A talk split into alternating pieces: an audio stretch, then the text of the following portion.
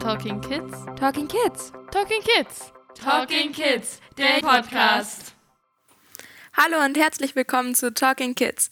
Dies ist die neue Folge einer Reihe, die sich rund um die digitale Gedenkwoche der Mahn- und Gedenkstätten in Wörbelin dreht. Ich bin Annika und außerdem dabei sind Hallo, mein Name ist Hanna. Und hallo, mein Name ist Emma. unsere heutigen Gäste sind Katharina Lotz und Sabine Schümann. Könnten Sie beide sich kurz vorstellen, damit unsere Zuhörer wissen, wer Sie sind? Ja, gerne. Herzlich willkommen. Ich bin Katharina Lotz und ich bin Pastorin in der Stadtkirchengemeinde in Ludwigslust. Mein Name ist Sabine Schümann und ich bin Pastorin in der Kirchengemeinde Großlarsch, Lüblow, Berlin. Also ich wurde mit 15 Jahren konfirmiert äh, hier in Hagenow und äh, Religion spielt für mich schon seitdem ich klein bin eine Rolle in meinem Leben. Und während des Konfirmationsunterrichts hat mein Pastor mir hat er uns erzählt, wie er Pastor geworden ist, indem er die Gemeinde erstmal gewechselt hatte, weil ihm der Unterricht gar nicht mehr Spaß gemacht hatte. Und als er die Gemeinde wechselte, machte ihm der Unterricht so viel Spaß, dass er Pastor werden wollte. Gibt es bei Ihnen auch so Geschichten, wie Sie Pastorinnen geworden sind? Ich kann von mir erzählen, ich komme aus einer Pastorenfamilie und ich bin in einem Pfarrhaus groß geworden.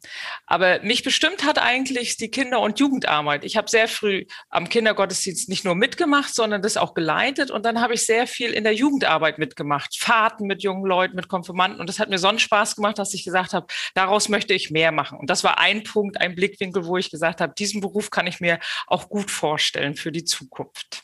Das ganz kurz ein Blickwinkel, wie ich Pastorin wurde. Also ich komme nicht aus einem Pastorenhaushalt, ich bin ein Arbeiterkind und bin aber schon ganz früh auch immer zur Christenlehre gegangen und später zum Konfirmandenunterricht und zur jungen Gemeinde und habe irgendwann gewusst, dass das das ist, was ich machen möchte. Wusste, ich möchte Pastorin sein. Und dann habe ich alles gemacht, damit ich diesen Weg gehen konnte. Wenn ich heute drauf blicke auf meinen Beruf, dann denke ich immer, ich habe so einen schönen Beruf, weil es nicht nur Kinder und Jugendliche betrifft, sondern als Pastorin habe ich mit, mit allen Generationen zu tun. Und das finde ich so abwechslungsreich. Also es ist ein Beruf, da muss man Menschen mögen und Menschen gern zuhören. Und jetzt gefällt mir das, dass ich im Grunde nicht nur die Kinder und Jugendlichen betreue, sondern die ganze Gemeinde in ihrer ganzen Vielfalt. Und das finde ich so faszinierend.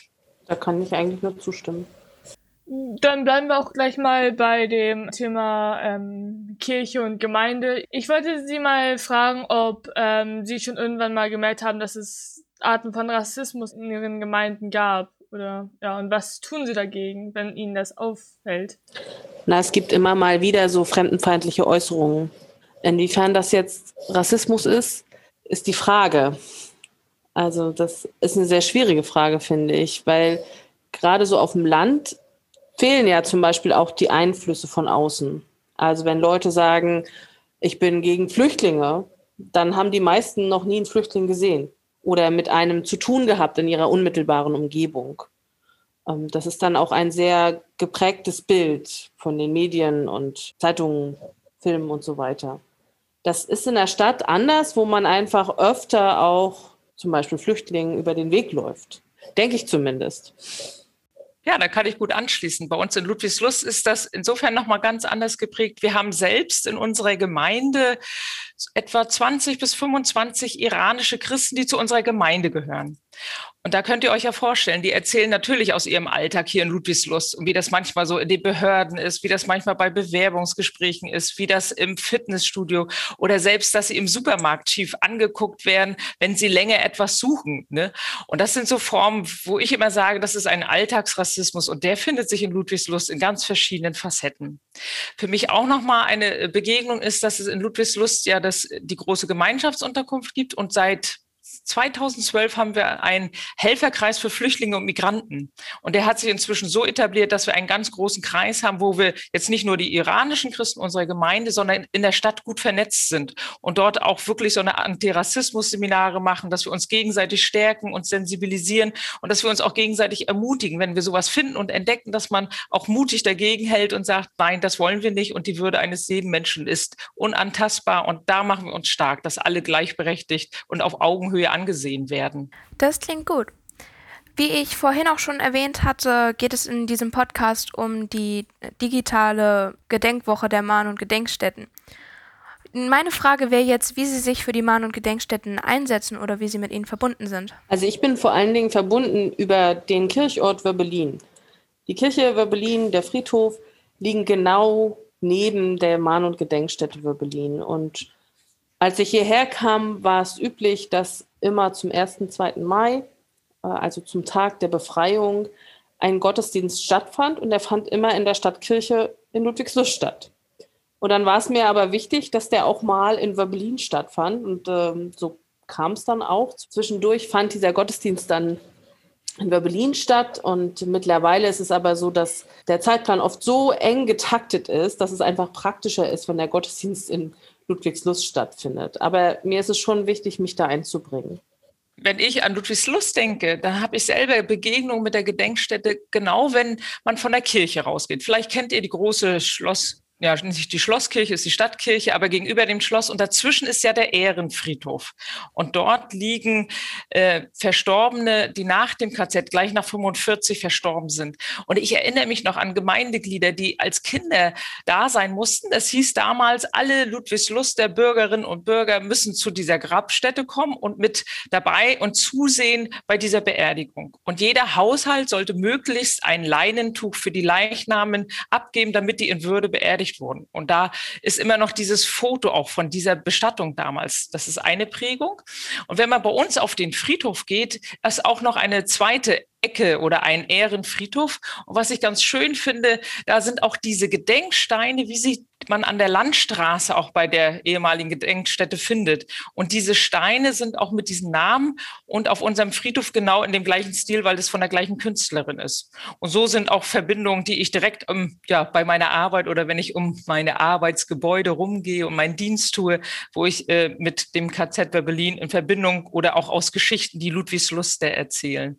Und dann gab es damals den Herrn Kari, der ist inzwischen verstorben, aber der hat in Ludwigslust gelebt und der hat auch sehr, sehr viel erzählt. Das war auch nochmal eine ganz persönliche Begegnung. Und solche Geschichten, die prägen einen doch. Und durch diese Gottesdienste, wie Pastorin Schümann erzählt haben, die mittlerweile im Wechsel stattfinden zwischen äh, der Stadtkirchengemeinde und der Kirche in Berlin, haben wir immer wieder auch dadurch Kontakte zur KZ-Gedenkstätte oder wir machen Ausflüge mit unseren Mitarbeitern hin. Haben Sie eigentlich noch Kontakt zu anderen Zeitzeugen? Wenn du jetzt meinst, direkt aus dem KZ, die dort überlebt haben, sind das nur durch die Begegnungstage, die von der Gedenkstätte organisiert wurde. Wir hatten früher auch immer anschließend an die Gottesdienste Abende Begegnungen, waren auch in Berlin, auch hier in unserem Gemeindehaus. Und da hatte man natürlich Kontakt, wenn die aus den USA, aus Polen mit dabei waren.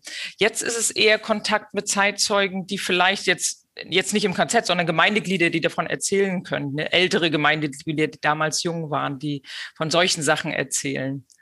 Aber sonst weiter persönlich habe ich jetzt für Überlebende aus dem KZ bei Berlin keinen Kontakt. Trefft die Zeitzeugen, so sie denn noch leben, auch bei diesen Begegnungstagen, also am 1. 2. Mai. Und das war immer sehr beeindruckend, die kennenzulernen. Und äh, ich bin immer mit einem sehr mulmigen Gefühl auch zu diesen, am Anfang, zu diesen äh, Treffen gegangen und habe dann gelernt, dass die Zeitzeugen und die Überlebenden selbst das als zweiten Geburtstag verstanden haben. Und das war ein unglaublich schönes Gefühl, zu sagen, wir kommen hier nicht nur her, um euch ähm, eine Schuld aufzuladen, sondern wir kommen hierher, weil das der Ort ist, an dem wir frei geworden sind und an dem wir neu geboren wurden. Und das ist toll. Mhm.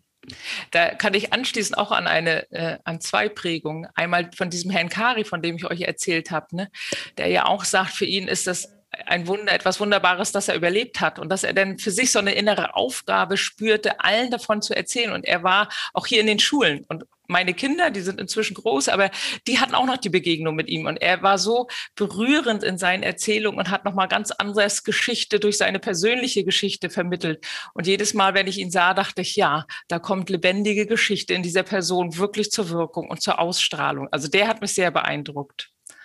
Das kann ich so sagen.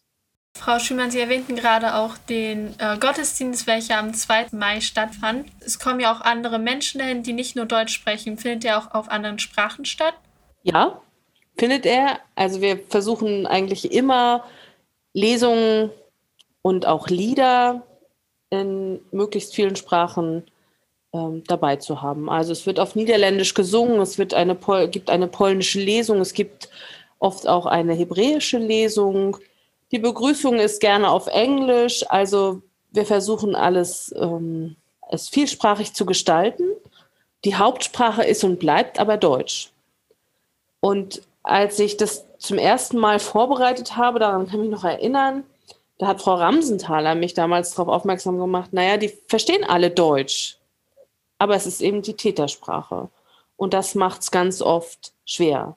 Und ich weiß auch noch, als ich das erste Mal eine Predigt gehalten habe im Rahmen eines solchen Gottesdienstes, war ich unglaublich aufgeregt. Und am Ende des Gottesdienstes kamen polnische Frauen zu mir und haben sich für die optimistische Predigt bedankt, was mich sehr berührt hat.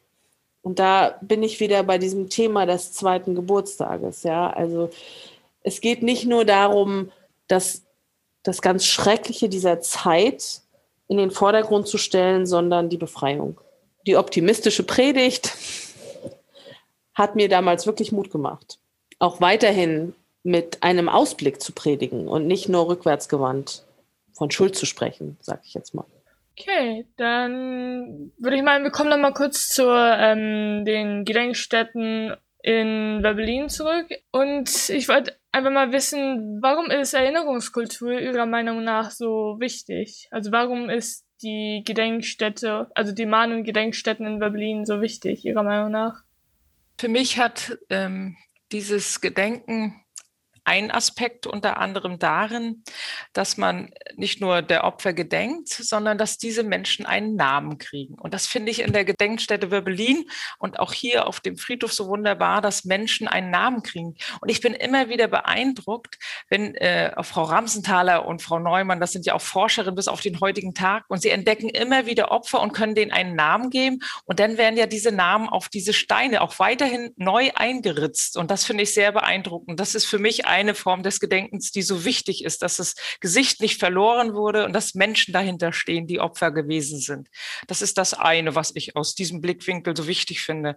Und ein Gedenken hat ja immer etwas Zukunftsweisendes. Und eure Frage am Anfang mit dem Rassismus heute hat ja dazu auch ja oder damit zu tun, wie gestalten wir unsere Gesellschaft heute? Und so ein Mahnen und Gedenken hat ja immer Auswirkungen. Wie wollen wir miteinander in Würde und allen Menschen ihrer Vielfalt leben? Und das ist immer für mich ein Anlass, genau das zu thematisieren. Und deswegen finde ich Gedenkstättenarbeit auch so wichtig, dass sie Geschichte aus der Vergangenheit, die wir kommen, was wir lernen und aber auch, wie wir unsere Zukunft gestalten. Ja, das mit dem Namen finde ich einen wichtigen Hinweis, weil wir uns natürlich unter sechs Millionen Opfern oder überhaupt unter der Zahl der Opfer des Holocaust kaum was vorstellen können. Das ist ja eine Zahl. Aber durch die persönlichen Geschichten der Überlebenden und auch der Getöteten und Ermordeten, dadurch wird es viel greifbarer und kommt viel dichter. Wenn ich einen Namen kenne, wenn ich einen Geburtsort kenne, wenn ich vielleicht noch ein bisschen mehr hinter diesem Namen weiß, dann ähm, lässt mich das nicht kalt, so wie eine Zahl mich vielleicht kalt lässt. Ich hatte es nie so mit Mathe. Zahlen bauen ja auch eine gewisse Distanz auf. Ähm, ich habe gehört, dass eine von Ihnen beiden mal in Namibia war. Könnten Sie darüber mal was erzählen? Ja, das stimmt. Ich war für sechs Jahre mit meiner Familie in Namibia von 2003 bis 2009 und mit meinem Mann, der auch Pastor ist, haben wir dort Fahrstellen versorgt und unseren Dienst als Pastoren getan. Und das ist natürlich auch sehr interessant, weil wir dort äh, in Namibia noch Ausprägungen der Apartheid aus Südafrika erlebt haben. Und wenn man dort auftaucht in einem Land, das überwiegend eine schwarze, bunte Bevölkerung hat und wo die Weißen immer verbunden werden mit einer Geschichte, wo man Rassist ist, ist das gar nicht so einfach, weil man dann sagt, Mensch, ich komme aus einem ganz anderen Kontext, aber man muss miteinander ins Gespräch kommen, um einfach auch Vorurteile abzubauen, die mir gegenüber waren. Und das fand ich nochmal sehr spannend. Und Namibia ist ja so facettenreich auch in den Bevölkerungsgruppen, die dort sind, in der kulturellen Gruppen. Und das war für mich eine ganz besondere Zeit auch für unsere Kinder. Und dann nochmal ein ganz anderes Spektrum zwischen arm und reich zu erleben, einfach auch zu gucken, was ist wirklich nötig und wertvoll im Leben. Das haben wir sehr zutiefst auch dort kennengelernt ja, das ist ein ganz kleiner Ausdruck und nicht zu vergessen die wunderbare Landschaft. Aber das würde hier zu weit führen. Frau Schümann, waren Sie auch im Ausland? Ja, ich war unter anderem ähm, für ganz kurze Zeit in Japan, habe ein Praktikum in Tokio gemacht. Und da fand ich das sehr interessant. Also auch diese Erfahrung zu machen, ich bin anders.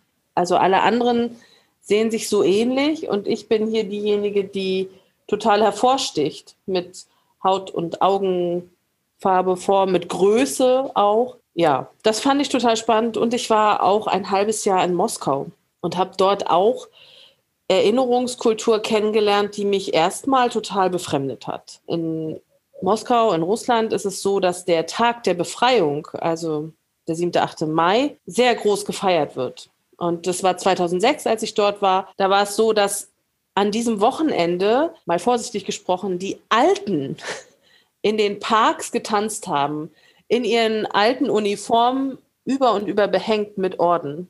Sie haben also total den Sieg über Nazi-Deutschland gefeiert.